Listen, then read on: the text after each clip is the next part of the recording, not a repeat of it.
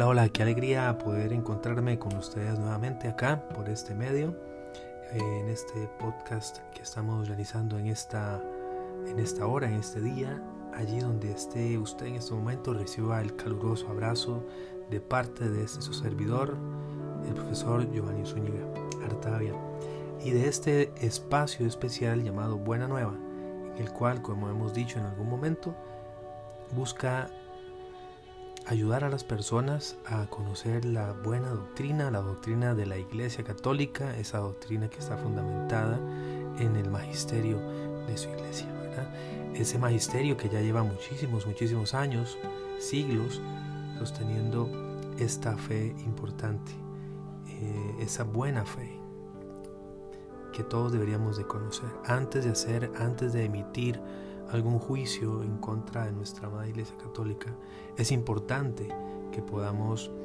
eh, investigar, ¿verdad? Que podamos encontrarnos con los textos que verdaderamente son el apoyo para nuestra fe y no creer cualquier cosa que dicen en una esquina, en una pequeña reunión o incluso en alguna, entre comillas, iglesia que no es católica. Hoy continuamos precisamente con el tema que estábamos viendo acerca de cómo Dios se revela al ser humano y hablábamos la semana anterior sobre la alianza con Noé. Hoy vamos a hablar de la alianza que tiene Dios con Abraham, al cual ha elegido, para posteriormente darnos cuenta de cómo se va formando el pueblo de Dios y cómo todo se va construyendo por medio de la experiencia de fe de este pueblo. Al final eh, hay una parte muy interesante en la que nos daremos cuenta que no se necesita ya más de otra revelación, o sea, que Dios que se ha revelado, ¿verdad? Esta viene la palabra revelación, que Dios que se ha revelado, que se ha hecho, vamos a decirlo en palabras sencillas, que se ha hecho público, eh, que se ha hecho visible por medio de la historia, por medio de los eh, personajes que acabamos de mencionar, ¿verdad? Tanto de Moisés como de Abraham, que veremos hoy, y de su pueblo. Ya después de esto, no existirá otra revelación. Se concluye, podríamos decir, eh, de manera correcta, que esta revelación, que es solo una, se concluye de forma sistemática en el momento que Cristo viene a la tierra. En él se cumple toda escritura. Y al final tendremos el resumen con varios numerales, que serían seis en total. Y con eso estaríamos terminando nosotros esta primera etapa de Buena Nueva en cuanto al creo y creemos, para dar paso a la próxima semana, si Dios así lo permite, con una serie especial de tres programas donde hablaremos acerca de un santo muy especial eh, para mi persona y que también es muy reconocido a nivel mundial en el cual tiene un título que Juan Pablo II le puso, que es Padre y Maestro de la Juventud. Me refiero a San Juan Bosco, porque celebraríamos su fiesta, si Dios lo permite, el próximo 31 de enero, ¿verdad? Muy bien, entonces damos inicio con este nuevo programa, en este nuevo capítulo, cómo Dios se revela o cómo Dios elige a Abraham, cómo forma Dios a su pueblo Israel y cómo Dios ha dicho todo en su verbo. Por cierto, en esta ocasión no voy a decir cada uno de los mm, de los de los textos bíblicos, bíblicos perdón, que aparecen acá, ni tampoco voy a mencionar también algunos relatos que se toman eh, ya de forma oficial dentro de la enseñanza del catecismo, ¿verdad? como son cartas o o incluso homilías u otros documentos de la iglesia que utiliza para enseñar, ¿verdad? Sino que lo voy a mencionar al final, qué fue lo que leímos, de dónde lo tomamos, cuál es el fundamento. Que Dios le bendiga. Un abrazo.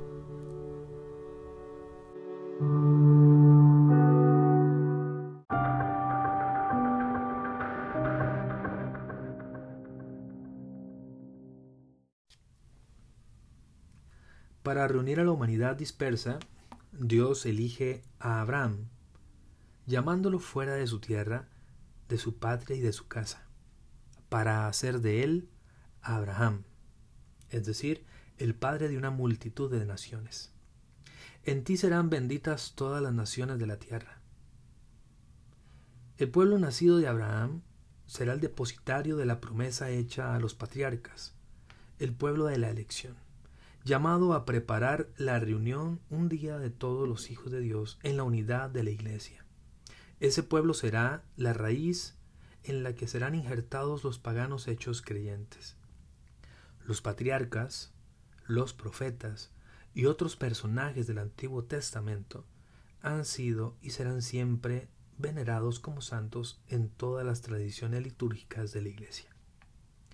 Después de la etapa de los patriarcas, Dios constituyó a Israel como su pueblo, salvándolo de la esclavitud de Egipto.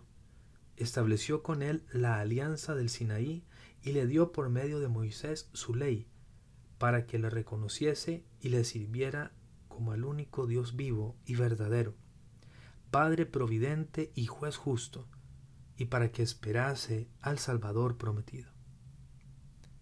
Israel es el pueblo sacerdotal de Dios, el que lleva el nombre del Señor.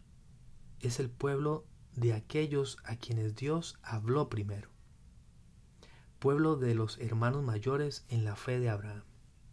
Por los profetas, Dios forma a su pueblo en la esperanza de la salvación, en la esperanza de una alianza nueva y eterna destinada a todos los hombres, y que será grabada en los corazones. Los profetas anuncian una redención radical del pueblo de Dios, la purificación de todas sus infidelidades, una salvación que incluirá a todas las naciones.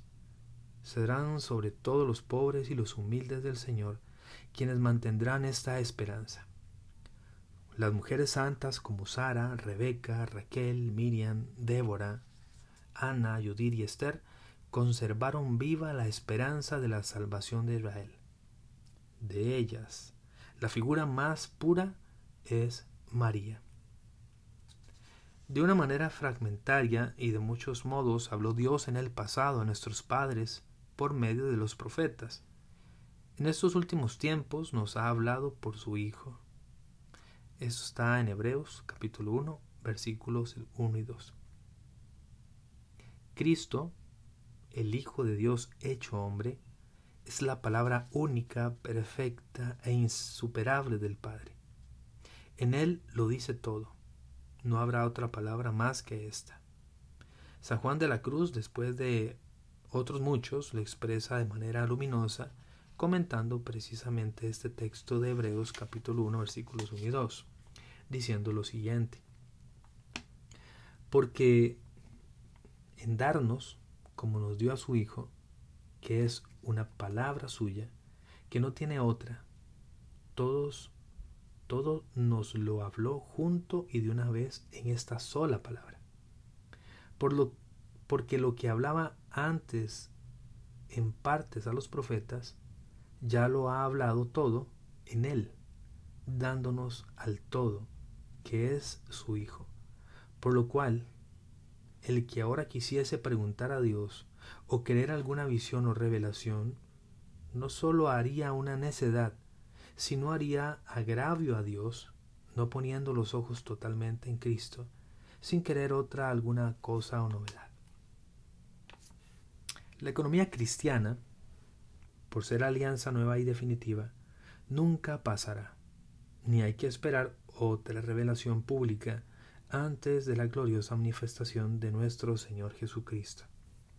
Sin embargo, aunque la revelación esté acabada, no está completamente explicitada. Corresponderá a la fe cristiana comprender gradualmente todo su contenido en el transcurso de los siglos.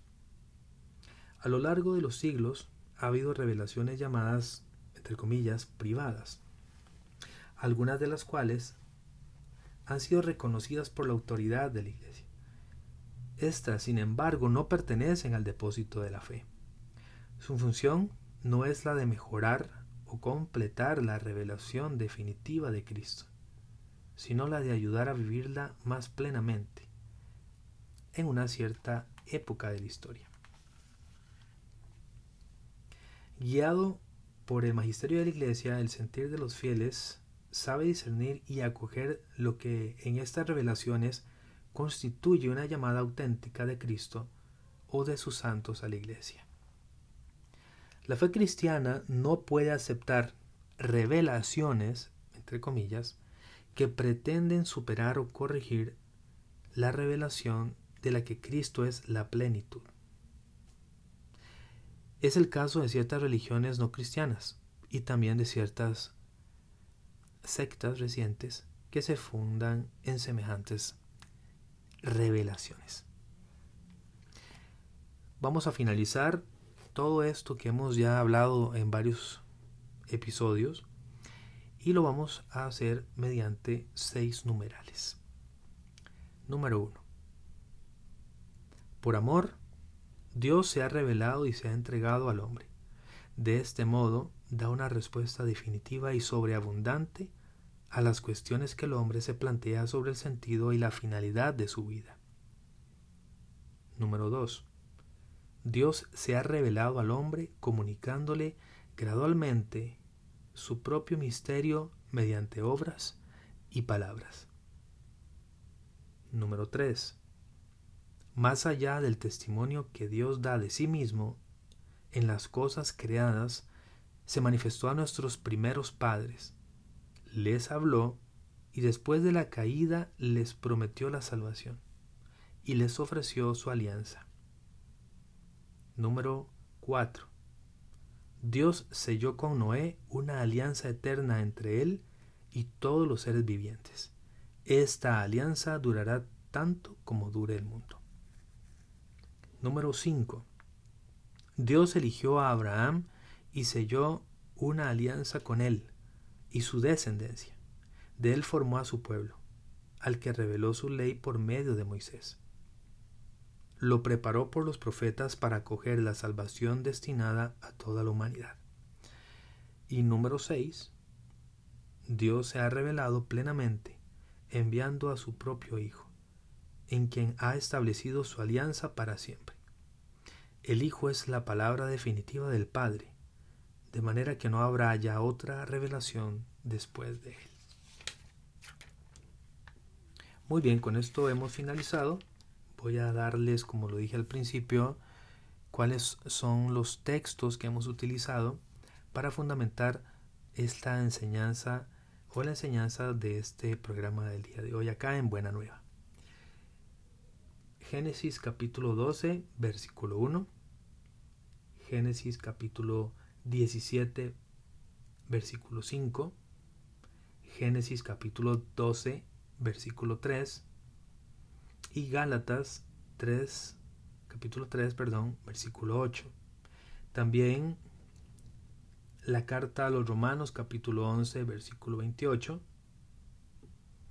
El Evangelio de Juan capítulo 11, versículo 52.